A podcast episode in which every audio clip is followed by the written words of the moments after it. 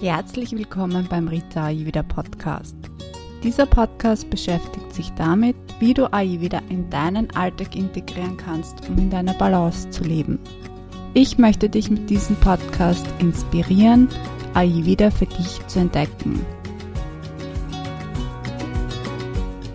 Mein Name ist Rita und ich bin diplomierte Ayurveda-Praktikerin und Ernährungswissenschaftlerin. Und in dieser Folge geht es um Krankheit aus ayurvedischer Sicht.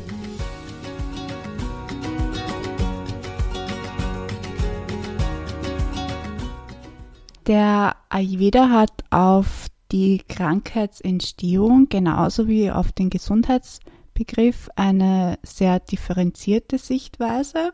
Also gesund bleiben wir aus ayurvedischer Sicht, wenn wir im Einklang mit, mit unserer individuellen Konstitution, unserem Prakriti leben.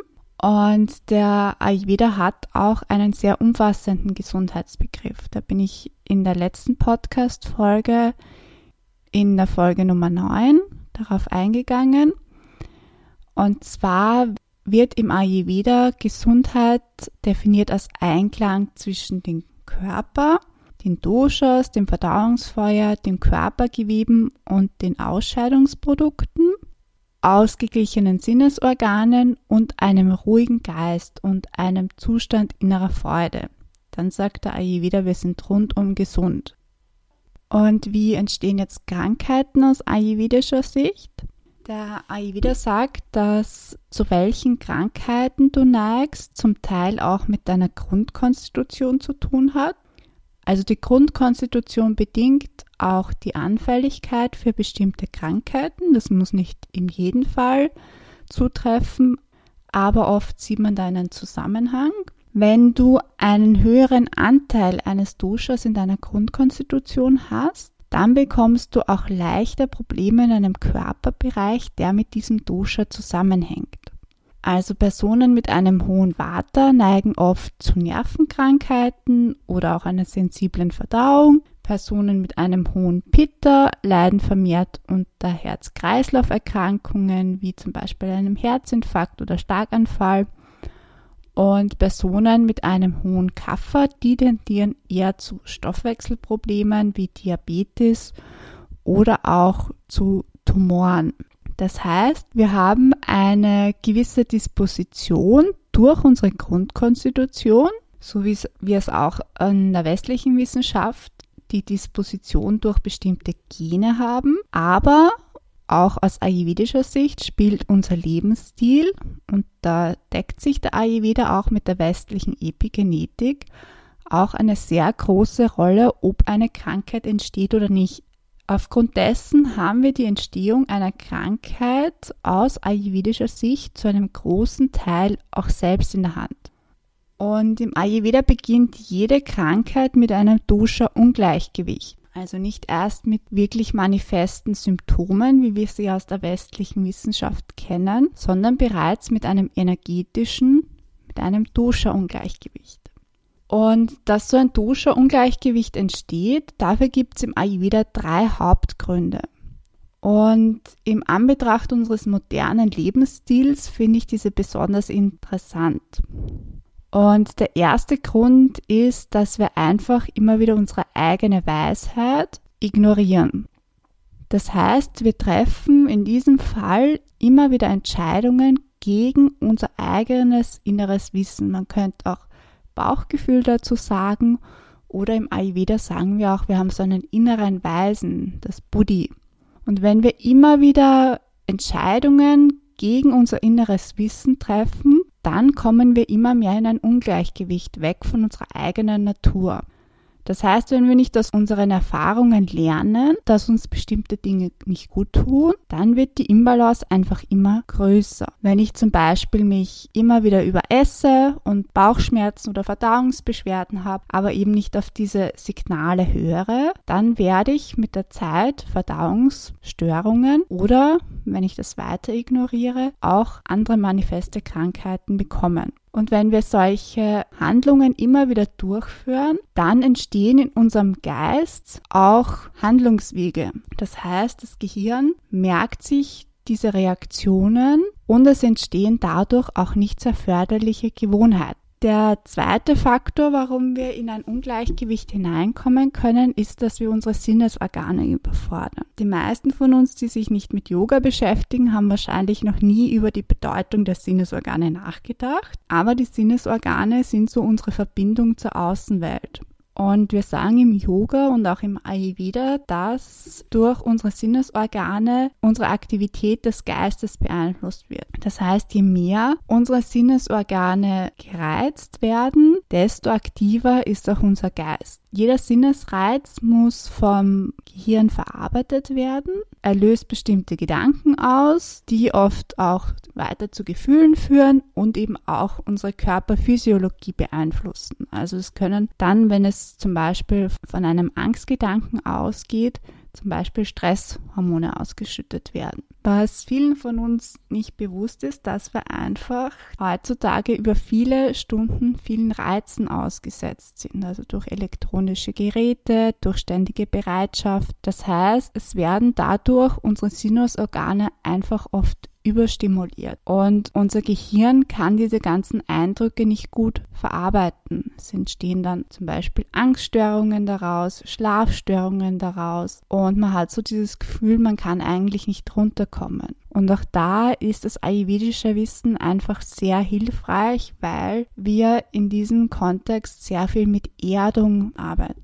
Der dritte Krankheitsfaktor ist das Leben gegen die natürlichen Rhythmen. Der Ayurveda sagt, dass wenn wir gegen die natürlichen Rhythmen, wie zum Beispiel den Rhythmus von Tag und Nacht, der Jahreszeit oder aber auch unseres eigenen Lebenszyklus leben, dann führt das zu einem Ungleichgewicht. Also wenn wir zum Beispiel schwerverdauliches abends essen, wenn wir in der Nacht nicht schlafen oder wenn wir zum Beispiel gegensatz der entsprechenden Jahreszeit, also zum Beispiel kühlendes Essen im Winter essen, dann führt das zu einem Ungleichgewicht und kann eben auch mit einer Krankheitsentstehung einhergehen. Und wir wissen auch aus der modernen Wissenschaft, dass wir einfach bestimmte Rhythmen und bestimmte Zeiten haben, die mit unserer Biologie zusammenhängen und dass wir zu bestimmten Zeiten einfach leistungsfähiger sind als zu anderen Zeiten und und jede Zeit, also jede Tages- oder Jahreszeit oder Lebenszeit einfach ihre eigene Qualität und Energie haben. Und alle diese drei Krankheitsursachen hängen natürlich auch zusammen. Das heißt, oft arbeiten die so in einer sich verstärkenden Interaktion in der Krankheitsentstehung. Und das ist am Ayurveda für mich auch sehr besonders, dass er uns einfach auch auf diese drei Krankheitsursachen, die ein Dosha-Ungleichgewicht bedingen, hinweisen möchte. Im Ayurveda kennen wir auch mehrere Stufen, über die eine Krankheit entsteht. Also im Ayurveda sagen wir nicht, ähm, eine Krankheit ist plötzlich da, sondern sie entwickelt sich einfach. Und das ist auch das Besondere am Ayurveda, dass es uns schon auf diese ersten Stufen einer Krankheitsentstehung hinweisen möchte und dass es uns nahelegt, in diesen Stufen schon zu agieren. Die meisten von uns gehen erst, wenn sie wirklich eine manifeste Krankheit haben, zum Arzt. Aber aus ayurvedischer Sicht zahlt es sich wirklich aus, dass wir schon in diesen ersten Dosha-Ungleichgewichtsstufen beginnen etwas zu tun, Entweder du lernst selbst, wie du diese Ungleichgewichte einschätzen kannst, oder du arbeitest einfach mit einer Ayurveda-Expertin zusammen, die dir einfach helfen kann, schon in diesem beginnenden Ungleichgewicht wieder zurück in die Balance zu kommen und so eventuell eine Krankheitsentstehung zu verhindern. Wir kennen im Ayurveda sechs Stadien der Krankheitsentstehung. Die ersten drei Stadien finden auf der energetischen Ebene statt. Das heißt, es ist ein Ungleichgewicht der Doshas. Und ab dem vierten Stadium beeinflussen die Doshas auch die Gewebe, die Dhatus, die Ausscheidungsprodukte, die Malas und somit auch die Organe. Das heißt, in diesen ersten drei Stadien ist es, wie ich gerade gesagt habe, leichter mit der entsprechenden Ernährung, mit Massagen, eventuell auch mit Kräutern, einfach diesem Ungleichgewicht wieder entgegenzuwirken. Die Ungleichgewichte entstehen, wie gesagt, durch die drei Krankheitsfaktoren, die ich gerade vorher erwähnt habe und die bedingen, dass sich eines oder mehrere der Doshas einfach ansammelt. Das ist das erste Stadium. Das Dosha sammelt sich an seinem angestammten Platz an. Also jedes Dosha hat so einen Hauptsitz im Körper. Bei Kapha ist das das Kopf und der Brustbereich. Bei Pitta ist es die Körpermitte und bei Vata der untere Bauch und die Extremitäten. Das heißt, die ersten Signale einer Dosha-Imbalance finden in diesen Körperbereichen statt. Also oft ist es so, dass bei einer Kaffererhöhung eben Personen verschleimter sind im Kopf- und Brustbereich, bei Pitta-Problematiken, dass es zu Magenbrennen kommt, zu Durchfall oder dass eben auch ein saures Aufstoßen stattfindet und beim Waterungleichgewicht sitzt die Problematik dann meistens im unteren Körperbereich. Also es treten zum Beispiel Blähungen auf oder Schmerzen an den unteren Extremitäten. Und in diesem Stadium haben wir meistens auch so ein natürliches inneres Gefühl, was es braucht, um die Sedosha-Erhöhung auszugleichen. Also zum Beispiel bei einem hohen Water, wenn wir da Blähungen haben, dass wir zum Beispiel warm essen, dass wir verdauungsfördernde Gewürze verwenden, um so natürlicherweise wieder das Dosha auszugleichen. Wenn wir aber in diesem Stadium nicht reagieren und vielleicht einfach weiter Dinge tun, die das Dosha-Ungleichgewicht verstärken. Dann kommt es zum zweiten Stadium der Verschlimmerung oder dem Übermaß. Das heißt, das Dosha befindet sich noch an seinem ursprünglichen Platz, aber die Symptome verstärken sich einfach, weil sich das Dosha dort immer mehr ansammelt. Im dritten Stadium ist es dann so, dass die Dosha-Energie ein gewisses Maß einfach erreicht hat. Und es ist so wie bei einem Kübel, wenn der voll ist, dann beginnt er einfach überzufließen. Das heißt, in diesem dritten Stadium beginnt das sich angesammelte Dosha sich auszubreiten. Und im vierten Stadium ist es dann so, dass dieses übermäßige Dosha sich im Körper einen oder auch weitere Plätze sucht, um sich einzunisten. Das sind oft Schwachstellen, wie zum Beispiel nicht gut gebildete Gewebe und wir spüren einfach Dosha-Symptome in anderen Körperbereichen. Das kann zum Beispiel sein, dass wir bei einem hohen Pitta dann brennende Füße haben oder uns die Augen brennen es kann sein, dass wenn wir ein hohes Water haben, dass wir dann auf einmal kalte Hände, kalte Füße haben. Das sind alles Hinweise, dass sich das Dosha schon an anderen Körperbereichen festgesetzt hat. Und wenn sich die Dosha-Energie dann weiter verstärkt, dann zeigen sich im fünften Stadium wirklich deutliche Krankheitssymptome. Und das ist dann das Stadium, wo die meisten Leute erst beginnen, sich mit dieser Problematik zu beschäftigen, weil es dann wirklich so ist, dass man das nicht mehr ignorieren kann. Das heißt, Warteerkrankungen sind dann zum Beispiel Nervenkrankheiten, Erschöpfungsproblematiken, Rheuma, Abnutzung der Gelenke, Osteoporose. Pitta-Erkrankungen sind Burnout, Herz-Kreislauf-Erkrankungen, Bluthochdruck oder alles, was mit Entzündungen zu tun hat. Und bei einer Kafferproblematik zeigen sich zum Beispiel Adipositas, Asthma, Bronchitis, Diabetes oder auch, auch Depressionen mit einem Schweregefühl. Und in diesem Stadion, wenn wir jetzt damit beginnen, uns mit der Problematik zu beschäftigen, dann ist es natürlicherweise schwieriger, als wenn ich schon in der ersten oder zweiten Stufe beginne, mich mit dem Problem zu beschäftigen. Deswegen gibt der Ayurveda auch den Hinweis, sobald dir nicht gut geht, beginnt gerade irgendein Dosha Probleme zu machen und du solltest dich drum kümmern. Und im sechsten Stadium ist es so, dass wenn die Krankheit bisher nicht behandelt wurde oder eben auch die Behandlung nicht erfolgreich ist, dann kann die Krankheit einfach chronisch werden, das heißt zu einem dauerhaften Zustand.